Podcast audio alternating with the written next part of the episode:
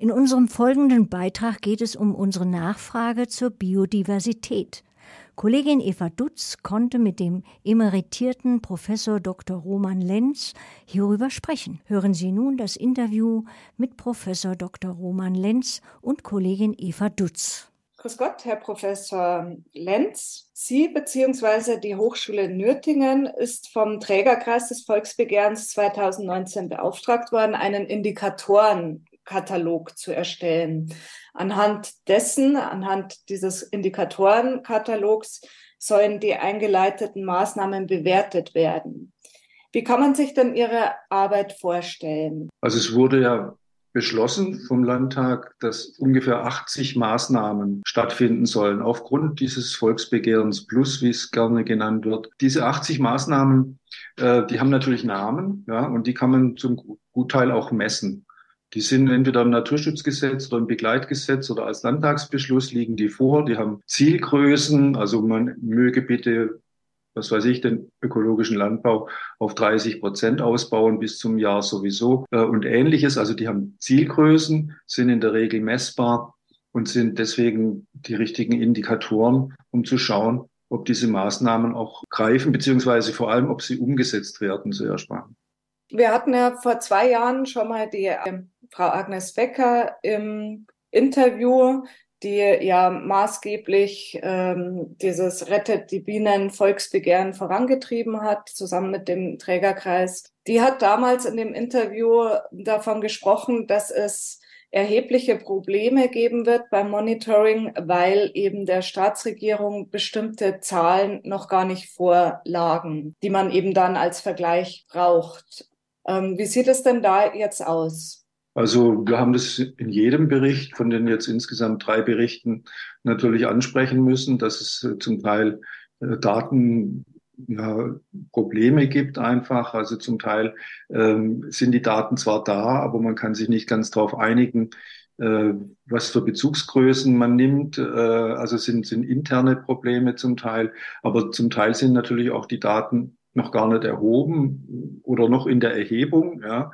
Äh, manche Indikatoren sollen ja mit ihrem Ziel erst in, im Jahr 2025 erreicht werden oder 2030 gar erst erreicht werden. Das heißt, eigentlich können wir erst wirklich dann beurteilen, äh, ja, ob die Daten dazu das hergeben, dass wirklich die Zielgrößen erreicht wurden. Also es hat unterschiedliche ähm, Schwierigkeiten und ist eigentlich ganz normal in solchen, äh, ich sage jetzt mal Gutachten, äh, was wir da im Prinzip machen und in solchen Erfolgskontrollen, dass man hier äh, auf, auf Zahlenprobleme stößt. Aber ich denke, unterm Strich, ich würde mal ganz pauschal behaupten, ähm, zwischen 75 Prozent und 90 Prozent sind unsere Aussagen belastbar und beruhen auf Daten, die eben eine gewisse Unschärfe vielleicht noch haben, aber dann weisen wir darauf hin und dann empfehlen wir auch, wie diese Unschärfen behoben werden können. Können Sie da Beispiele nennen? Wo liegen denn gute Daten vor, so gute in Anführungszeichen oder ähm, aussagekräftige Daten vor?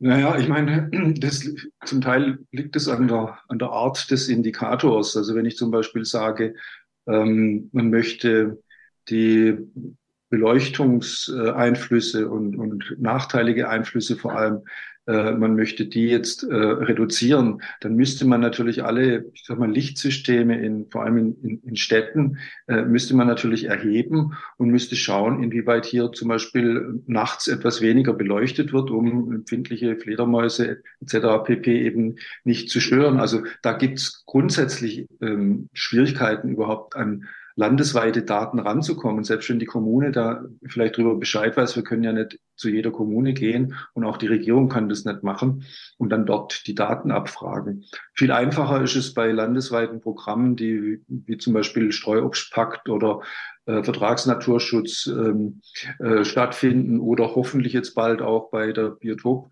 Kartierung, dass die aktualisiert wird. Da hat das Land dann die Daten und dann sind es eigentlich nur kleine Schritte, sage ich mal, um sie uns dann zu übergeben. Aber weil Sie die Biotopkartierung angesprochen haben und die damals die Agnes Becker auch angesprochen hatte in dem Interview, ähm, da gibt es durchaus Fortschritte. Da gibt es Fortschritte, wobei ich, ähm, ich bin ja in, in in Bayern sozusagen groß geworden, wissenschaftlich auch, und war da mit bei der Biotopkartierung beinahe schon dabei, als die in Bayern erfunden wurde. Und wir haben das dann nachher nach Baden-Württemberg exportiert. Also jetzt sind wir in Baden-Württemberg weitaus besser in der Biotopkartierung als Bayern. Also ich weiß es nicht, woran das äh, liegt. Äh, so schwierig sind Biotope eigentlich nicht zu erfassen. Man muss es einfach äh, tun. Und es sind nun mal die wichtigsten Lebensräume auch äh, hinsichtlich der Zielsetzung des Volksbegehrens, nämlich die Artenvielfalt zu retten. Also das dauert mir alles zu, zu lange oder es dauert lange, ja, und es ist eigentlich äh, im Vergleich zum Beispiel zu Baden-Württemberg ähm, ja, ähm, schwer nachzuvollziehen, warum es so, so lange dauert. Die bayerische Staatsregierung wurde ja durch das Volksbegehren auch dazu verpflichtet, Sie haben es schon angesprochen, in jeder Legislaturperiode einen Bericht zur Lage der Natur vorzulegen. Das hat sie jetzt im März 2023 getan. Ähm, ich habe den durchgelesen und mir ist schon aufgefallen, dass es relativ positiv beurteilt wird. Ähm, so die mhm. Lage, also gleich im Vorwort heißt es, die Lage der Natur hat sich in den vergangenen Jahren spürbar verbessert. Auch ansonsten ist viel von Sollen und Wollen ähm, und Bemühungen wird da gesprochen. Wie ist denn Ihre Einschätzung zu diesem Bericht? Da kann ich gleich eine Gegenfrage stellen. Haben Sie denn irgendwo einen Beweis gefunden, warum sich die Lage der Natur in den vergangenen Jahren spürbar verbessert haben soll? Wir, wir haben eigentlich keine seriöse Quellenangabe für diese Aussage gefunden. Und ähm, ich als Landschaftsplaner und Naturschützer äh, verfolge ja die, den Schwund der Artenvielfalt schon seit dem letzten Jahrhundert der, der, der 70er Jahre, also der 70er Jahre des letzten Jahrhunderts, so muss ich sagen. Äh, und ähm, da kann ich eigentlich nur feststellen, dass in 50 Jahren äh, sich die Artenvielfalt gegenüber dem damals gemessenen Zustand eigentlich nicht äh, verbessert hat. Also die Lage der Natur hat sich in 50 Jahren zunehmend verschlechtert. Das ist äh, beweisbar. Ja. Aber alles andere ist äh, schön geredet und, und äh, ich weiß es nicht, mit welchen Daten verglichen. Also da, da bitte ich dann tatsächlich, deswegen hat der Bericht bei uns eben auch eine, eine gelbe Einstufung bekommen und keine grüne Einstufung, also grünes Licht sozusagen, sondern eine Warnstufe bekommen. Er möge sich bitte mehr an den Fakten orientieren, weil das ist das, was wir als Wissenschaftler tagtäglich versuchen zu produzieren und, und wo wir relativ websig, sage jetzt mal, werden, wenn Fakten ähm, ja ignoriert werden oder als unbequeme Wahrheit politisch weggebügelt werden. Das, äh, das gehört sich eigentlich nicht und es gehört auch nicht in so einen Bericht rein. Natürlich sind wir froh, dass es so einen Bericht gibt und es sind ein paar wirklich gute Dinge äh, ja auch erwähnt worden, auch der Bezug zum Volksbegehren, auch dass das Volksbegehren wirklich ein Glücksfall war, mehr oder weniger. Ja, das wurde ja alles zugegeben, aber da hat es noch Luft nach oben und deswegen eben eine gelbe Einstufung. Was hat denn diese gelbe Einstufung dann für Konsequenzen? Jetzt liegen ja eigentlich zwei Berichte vor, also Ihr Monitoring und der Bericht der Staatsregierung. Ähm, wie geht es da dann weiter? Das sind zwei unterschiedliche Einschätzungen.